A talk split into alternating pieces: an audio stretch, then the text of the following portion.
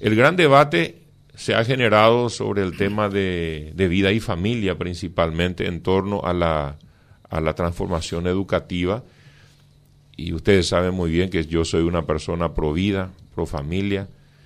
y hemos pedido de que se analice bien, y así eh, lo he hablado con el presidente de la República, le he pedido al ministro de Educación y Ciencias, Nicolás Zarate también, de que no se envíe el proyecto aún al Congreso hasta previa eh, claridad absoluta de que no haya ningún ápice de contaminación en el proceso, especialmente con ese tema que muchos objetan de que habría eh, alguna tendencia a facilitar la incorporación del, del famoso tema de la ideología del género.